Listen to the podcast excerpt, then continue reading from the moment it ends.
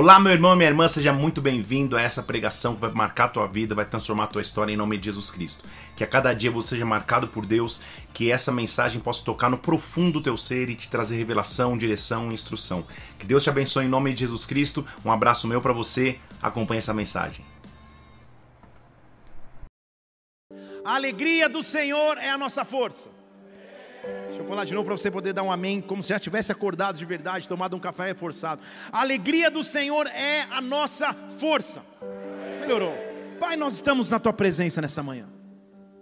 Viemos aqui com o principal objetivo de adorar o teu nome, de te exaltar, de te engrandecer, dizer que tu és grande há Deus acima do nosso Deus, que não há nome mais poderoso senão o teu nome, Rei dos Reis e Senhor dos Senhores. Não há nome debaixo da terra e acima da terra que deva ser entronizado e adorado senão o teu. Por isso, nesta manhã, nós já chegamos diante do teu trono, Pai, pedindo que o Senhor nos visite através da Sua palavra, pedindo que o Senhor dê ordem aos teus anjos ministradores e venha com glória, venha com unção, venha com poder, derrama do teu sobrenatural sobre nós, dá ordem, meu Deus, a anjos neste lugar e neutraliza o que seria contrário ao teu agir, ao teu derramar, e derrama sobre nós da tua alegria, que o teu reino venha aqui, que a tua vontade seja estabelecida agora na terra, como no céu, como igreja, nós adoramos e aplaudimos o teu nome que é precioso, que é santo. Adore o Senhor e aplaudo.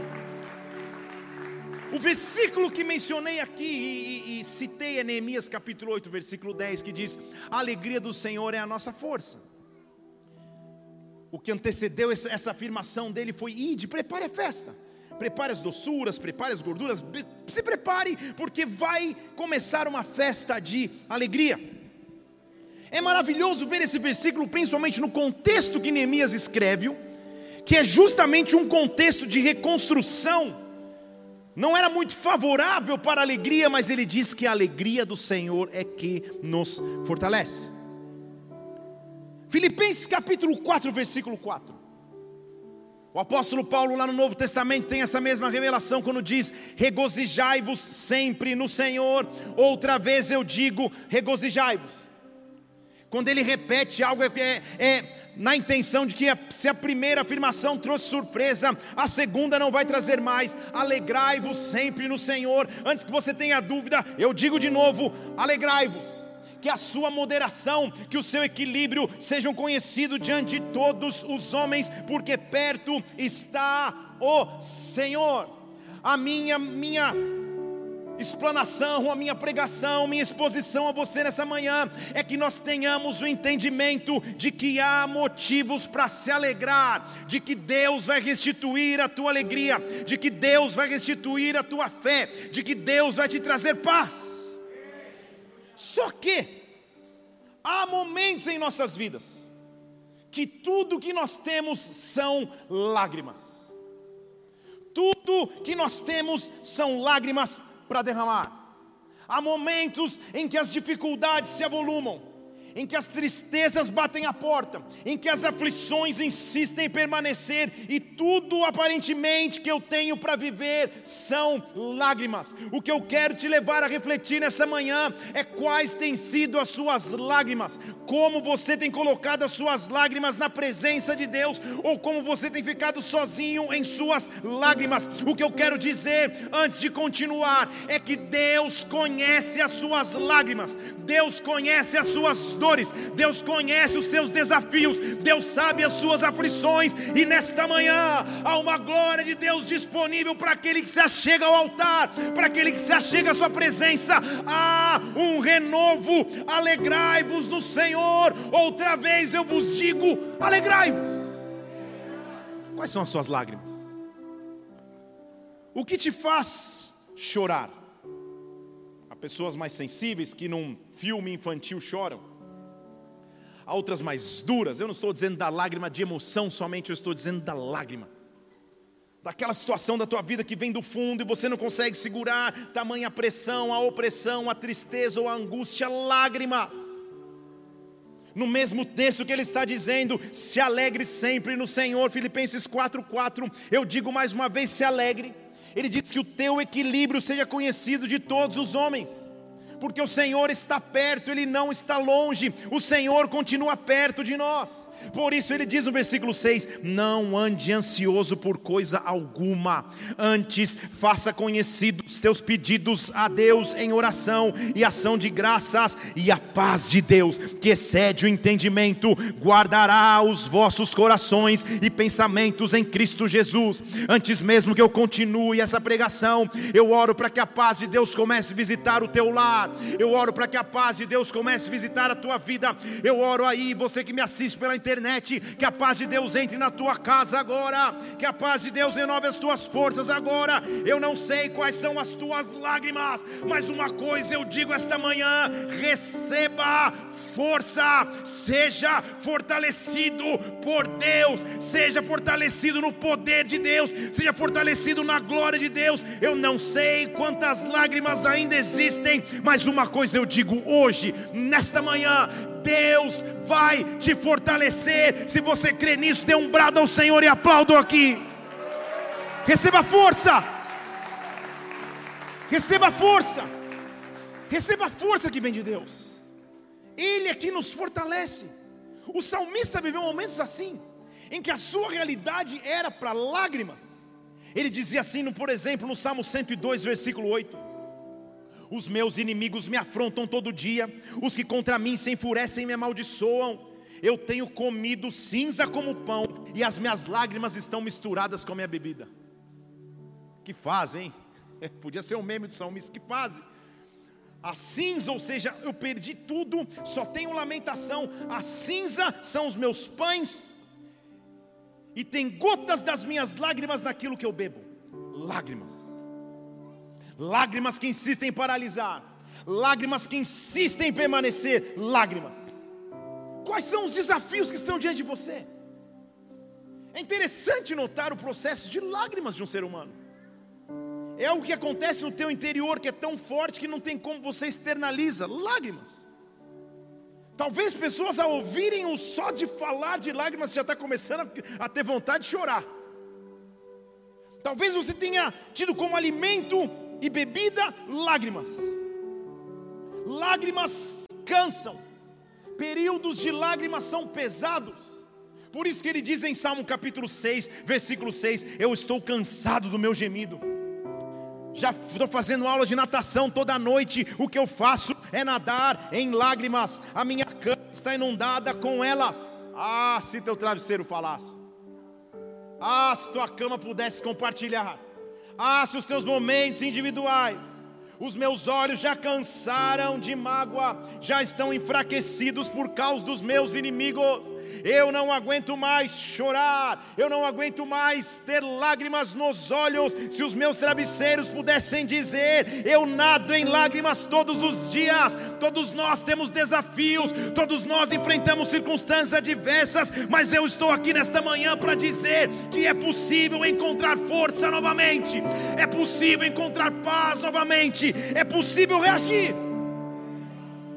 A pergunta então está como reagir às lágrimas? Porque lágrimas vão existir, hora ou outra da tua vida as lágrimas vão existir. Em primeiro lugar, para reagir ao processo de lágrimas. Está preparado comigo? Nós vamos até 1h15, 2h45, 3 e pouco. Estou brincando.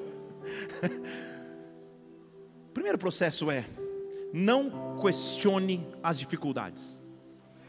Quando você estiver vivendo lágrimas e as lágrimas forem causadas por dificuldades na sua vida, não questione.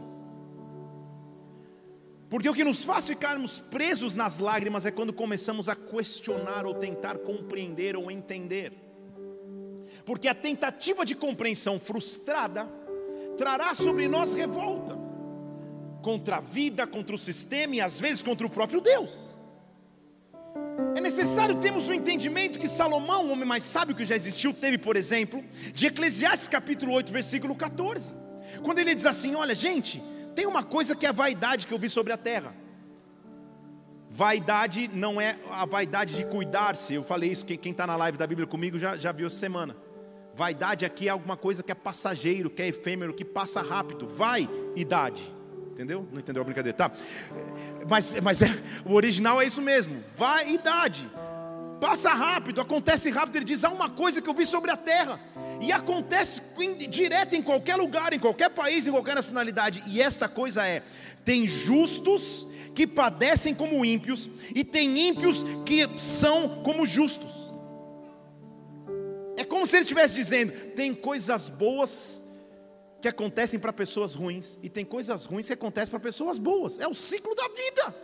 Não tente compreender tudo. Sabe o que você tem que entender? Versículo 15: Exalto então com alegria porque o homem nenhuma coisa melhor tem debaixo do sol, senão aproveitar, comer, beber, se alegrar, porque isso o acompanhará no seu trabalho, nos dias da sua vida, que Deus lhe permite ser. O que Salomão está nos fazendo entender é: se tiver bom, continua, se tiver ruim, continua, se tiver ótimo, continua, se tiver terrível, continua. Há, há fases boas, há fases ruins, há fases de alegria, há fases de lágrima, e outra vez eu digo a vocês: se se alegre, não questione os momentos ruins, não questione as fases difíceis, simplesmente avança, simplesmente receba força para prosseguir. Nem sempre você terá resposta de tudo, nunca você terá controle de tudo, mas avança, porque Deus conhece as suas lágrimas, Deus conhece a dor que você enfrenta, Deus conhece as aflições que estão diante de ti,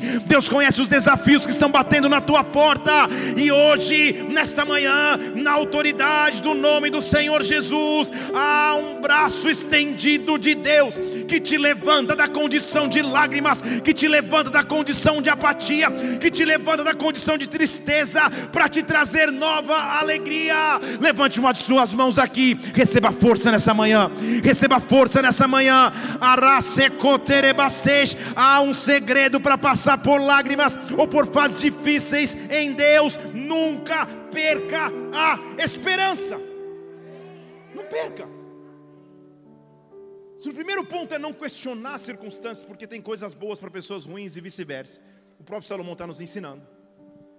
Segundo é, não perca a esperança em Deus. Salmo capítulo 57, versículo 6 diz assim: Armaram um laço para os meus passos, minha alma ficou abatida, cavaram uma cova diante de mim, mas na verdade meus inimigos que caíram nela. Sabe o que eu faço e como eu vivo? O salmo está dizendo, versículo 7: Resoluto está o meu coração. Vamos falar em português?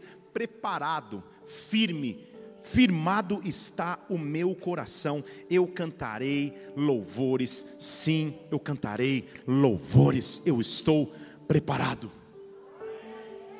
Estar preparado é estar preparado para qualquer circunstância, é estar preparado para qualquer intercorrência por isso ele diz: Desperta minha alma, despertai a laúde, desperte a harpa, eu mesmo vou despertar amanhã, eu estou com o meu coração preparado. Ele repete o mesmo conceito no Salmo 108, versículo 1: Preparado está o meu coração, eu cantarei louvores, eu cantarei louvores com toda a minha alma. O que eu quero é exaltar o meu rei, o que eu quero é exaltar o meu Deus, meu coração está firme.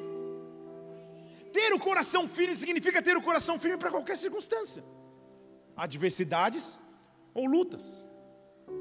Eu me lembro, e eu escrevo isso em um dos meus livros, qual foi o grande pulo da minha vida profissional, dentro do mercado que eu costumava atuar antes de estar em tempo integral na obra. Uma das primeiras viagens que eu fiz com grupos para o exterior. E eu vim depois lá na frente, quando, quando passei a treinar equipes. Eu sempre tive uma frase que eu trazia para as equipes de treinamento que eu dizia assim: o verdadeiro profissional do turismo, no meu caso, é conhecido na hora das crises, é conhecido na hora das intercorrências, não quando está tudo bem. Quando está tudo bem, é, é fácil prosseguir. Agora, na hora que, que, que, que, a, que a situação começa a piorar, na hora que você enfrenta adversidades, aí você mostra se seu coração está preparado ou não. E eu me lembro que a primeira história que me fez despontar no mercado e ficar eh, até relativamente conhecido no mercado foi uma história um tanto engraçada, interessante, nojenta, tudo ao mesmo tempo.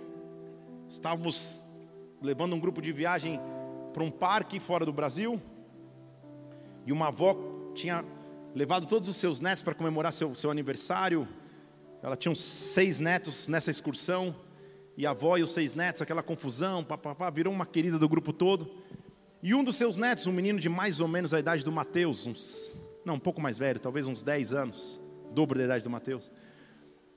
E um dia daqueles shows de fogos, parada, aquela multidão, ele chega para mim aos 45 do segundo tempo e vira tio, porque eu já era chamado de tio naquela época. Precisa ir ao banheiro. A resposta imediata de um tio cuidadoso é: não dá para segurar? Não. Então vamos. Só que era uma multidão. Então a gente foi para um lado, foi para o outro, foi para o outro, foi para o outro, foi para o outro. Quando a gente está a metros do banheiro, ele fala para mim: tio, o que foi? Ele. No seu olhar eu já entendi o que tinha acontecido. Eu falei: o que aconteceu? Não deu tempo? Ele falou: não deu tempo. Só que, irmãos, não era o Big Mac número um, era o quarteirão com queijo número dois. E eu já olhei as pernas dele, eu não era nem pai na época. As pernas dele, você vai almoçar daqui a pouco, então eu não quero te colocar essa imagem mental, mas ele estava caprichado. E aquela multidão, eu falei, meu Jesus, cara. Levei ele para o banheiro, falei, você tem roupa extra? Não tenho. Falei, então calma. Coloquei ele, estava tá uma multidão, sei quantas mil pessoas, a avó dele estava distante. Expliquei para um funcionário do parque e, e a filosofia do parque é, é, é, top demais no atendimento ao cliente. Então o cara já entendeu a história. Ele foi na loja, pegou uma roupa sem eu pagar. Já trouxe para eu trocar o menino. Eu falei, tá, agora quem troca? Eu e você. Eu, eu, eu olhando para o cara, só no olhar. Na, decis, na indecisão entre nós dois, eu dei na mão do menino. Se troca lá. Ele falou, eu? falei, ué, que... Resultado, meus irmãos. Entrei lá com todo cuidado, fui dando papelzinhos, fui limpando a roupa dele. E literalmente, quando eu estava na pia lavando todo aquele material orgânico, a avó dele entra no banheiro. Porque tava, a gente estava demorando, o menino está se trocando e eu estou lá lavando a roupa. Você que hoje é pai, tá, você está acostumado, mas na época que você não é pai, eu já. Uns três ameaços. Eu estou lá lavando a roupa do menino, ela entra no banheiro e fala: Felipe do céu, por que você não me chamou? Eu falei, é, eu também estou, eu estou me perguntando isso até agora, eu estava pensando, já estou com a mão na massa aqui, vou ficar sem almoçar uns três dias, mas está tudo certo. Aquela mulher, eu estou dizendo que o nosso coração tem que estar preparado para tudo, você vai entender. Ela era, eu não sabia, mas ela, ela era a presidente da ABAV, Associação Brasileira dos Agentes de Viagem. E lavando, perdão da expressão, lavando cocô dentro do banheiro, minha vida profissional teve um pulo porque ela voltou para o Brasil e escreveu uma carta para todas as agências, dizendo: Este é o verdadeiro profissional, blá blá blá blá blá blá blá. E ela escreveu tanta coisa que eu nem imaginava que se eu soubesse que lavar cocô promovia tanto, só. o que eu estou, estou explicando a você é que nem todas as dificuldades que estão diante dos teus olhos significam que você tem que entrar em desespero. Na verdade, eu tenho um entendimento as lágrimas nos ensinam mais do que os sorrisos.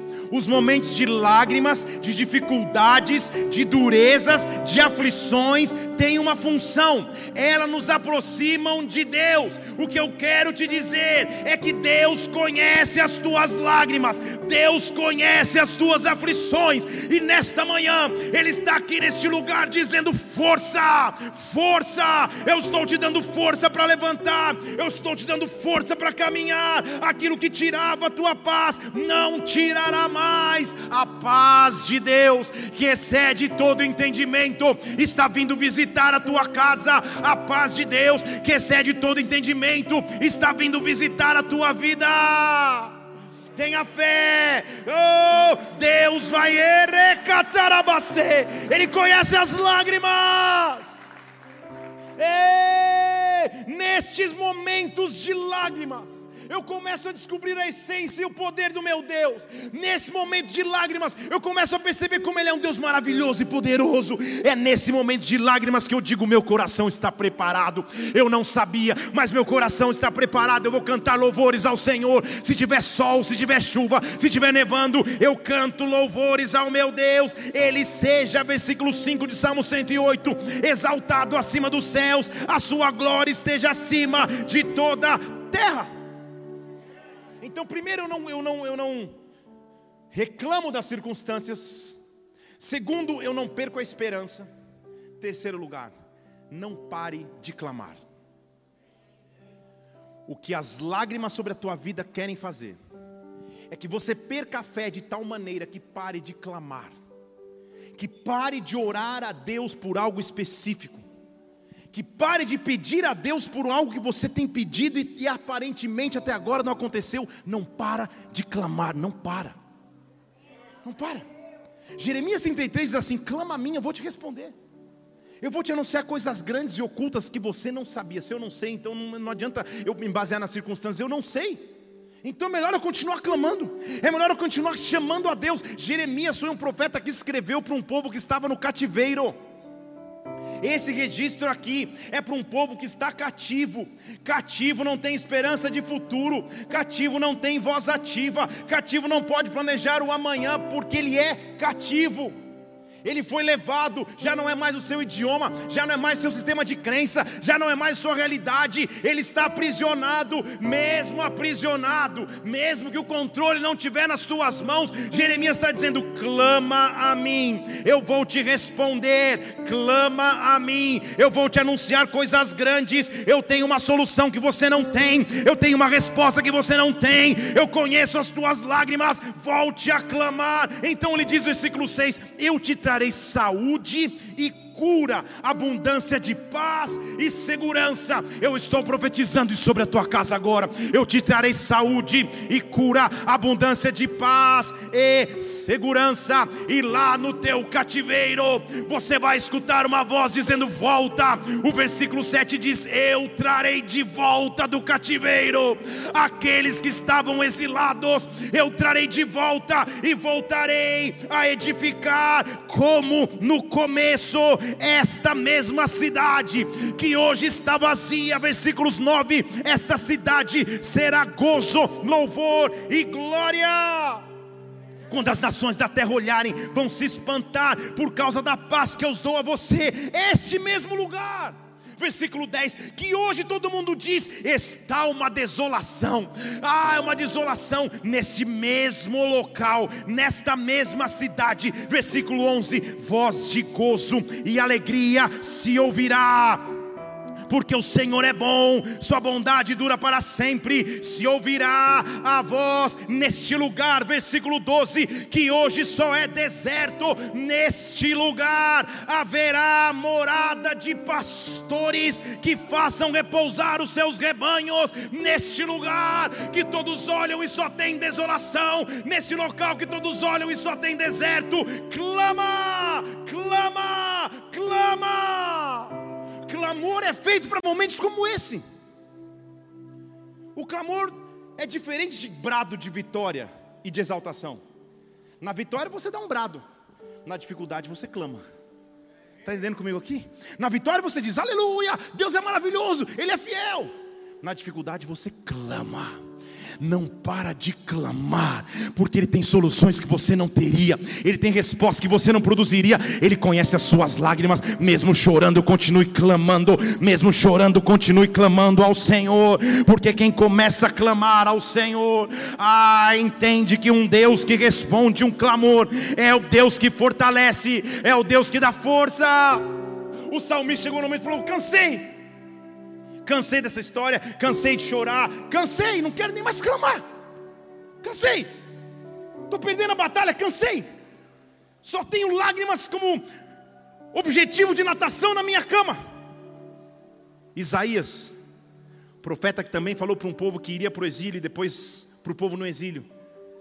Diz assim no capítulo 40, versículo 28: Você não sabe? Você não aprendeu ainda que o Senhor, o Criador da terra, nunca se cansa? Não dá para entender como ele é. Ele não cansa nunca, é inescrutável o seu entendimento. Ele dá força ao cansado e aumenta as forças daquele que não tem nenhum vigor. Até os jovens se cansam e se fatigam, até os mancebos caem, mas eu e você, os que esperam no Senhor, renovarão as suas forças, subirão com asas como águias, correrão, não se cansarão, andarão, não se fatigarão. Escute o que eu estou dizendo a você nesta manhã. Deus conhece as tuas lágrimas, Deus sabe o que você enfrenta, só não para de clamar. Na verdade, eu vou te dar a oportunidade agora, enquanto nós estivermos adorando ao Senhor, levante uma de suas mãos aqui, comece a clamar ao Senhor, abra os teus lábios e clama, clama, clamar não é adorar, clamar é literalmente pedir, clame ao Senhor, clama a mim, eu posso te responder, eu posso te anunciar coisas grandes, eu posso te anunciar coisas ocultas, o que você precisa clamar agora? Eu vejo Deus entrando nos lares, eu vejo Deus entrando nas casas, eu vejo Deus mudando este local que seria chamado deserto, este local que seria chamado desolação, será chamado local habitado, porque Ele é bom, porque Ele é bom, porque Ele é bom. Oh! Ele conhece as lágrimas, Ele sabe os momentos de dificuldade, mas Ele é o único Deus capaz de nos gerar uma resposta. Falei até aqui para te dizer que lágrimas para quem serve a Deus nunca serão o fim. Talvez o meio somente, mas o fim não. Você entendeu? Eu vou te falar de novo. Senão a Bíblia não nos falaria que o choro dura uma noite, mas alegria vem ao amanhecer. Lágrima não é o fim. Lágrima pode ser o meio do projeto, lágrima pode ser o começo da caminhada, lágrima pode ser tua realidade agora, mas não vai ser tua realidade final. Deixa eu falar de novo, não vai ser tua realidade final não vai ser tua realidade final. Eu não sei o que tem te feito chorar. Eu não sei quais são as preocupações que estão diante dos teus olhos. Eu não sei o que você apresenta agora, mas o mesmo salmista que lá no Salmo 102 reclamou que só chorava, que comia pão de cinza e lágrimas estavam cheias de bebida. O mesmo salmista diz no Salmo 102, versículo 12: O Senhor está entronizado para sempre. O teu nome será lembrado por todas as gerações. O final da minha história não vai ser choro, o final da minha história não vai ser lágrima, o final é que o Senhor se levantará e terá piedade. Chegou o tempo de se compadecer dela, o tempo determinado já chegou. Eu estou dizendo, tempo determinado já chegou, já aconteceu. Deus vai recolher as nossas lágrimas, Deus vai recolher as tuas lágrimas. Oh! Lágrimas não são o fim, elas são o meio. Por isso que o profeta menor Abacuque disse assim no versículo 3, no versículo 17 do capítulo 3: Senhor, ainda que a figueira não floresça, mesmo que não exista fruto na vide. Põe na tela para mim, por favor. Eu pulei aqui um, vou voltar no outro. Ainda que a figueira não floresça, que não exista fruto na vide, Abacuque 3, 17. Mesmo que fale o produto da oliveira, mesmo que os campos não produzam mantimento, mesmo que o rebanho seja terminado, mesmo que eu perca tudo, todavia eu me alegrarei no Senhor, eu exultarei no Deus da minha salvação. O Senhor Deus é a minha força, Ele fará os meus pés como os da corça, Ele me fará andar sobre lugares altos. Deus conhece as lágrimas, Deus conhece as dores, Deus conhece o que você enfrenta e atravessa, e nessa manhã Ele está aqui como ordenança a você. Ah! O choro pode ter durado um tempo, mas agora chegou a hora dele se manifestar. O mesmo Jeremias que escreve para um povo em cativeiro e diz: clama e eu posso responder, clama e eu posso agir. Ele diz: Eu quero te dar essa ordem aqui no Espírito, em nome de Jesus Cristo. Jeremias 31, versículo 16: Reprime a tua voz de choro e as lágrimas dos teus olhos, porque há recompensa para o teu trabalho, diz o Senhor. Deixa eu falar de novo: reprime a voz do choro enxuga as lágrimas dos olhos, porque há recompensa para o teu trabalho. Ah, versículo 17: há esperança para o teu futuro, pois os teus filhos viverão as promessas de Deus. Há esperança para o teu futuro, pois os teus filhos viverão as promessas de Deus. Eu não sei o que tem te feito chorar. Eu não sei o que tem trazido lágrimas aos teus olhos, mas uma coisa eu sei: essas lágrimas não serão o fim, mas serão o meio pelo qual você vai se aproximar de Deus, vai se aproximar de Sua glória, vai se aproximar de Sua presença, independente do que você estiver vivendo, independente da circunstância no momento. Meu coração está preparado, meu coração está resoluto, meu coração está fortalecido, meu coração está firme. Não há tempestade tempestade que roube a glória de Deus, não há tempestade que roube a presença de Deus. Independente do que eu viva, nos meus lábios vai ter um louvor. Será que você pode levantar suas mãos? Tu és bom, bom, bom. Espero que através dessa mensagem você tenha sido marcado profundamente pelo Espírito Santo, sua vida seja impactada e transformada, viu? Tem muitas outras pregações aqui no YouTube, Felipe Parente. Faz o seguinte, inscreve-se no canal também para que você sempre receba os alertas das pregações assim que elas acontecerem. Que Deus te abençoe. Até a próxima. Fica na paz do Senhor.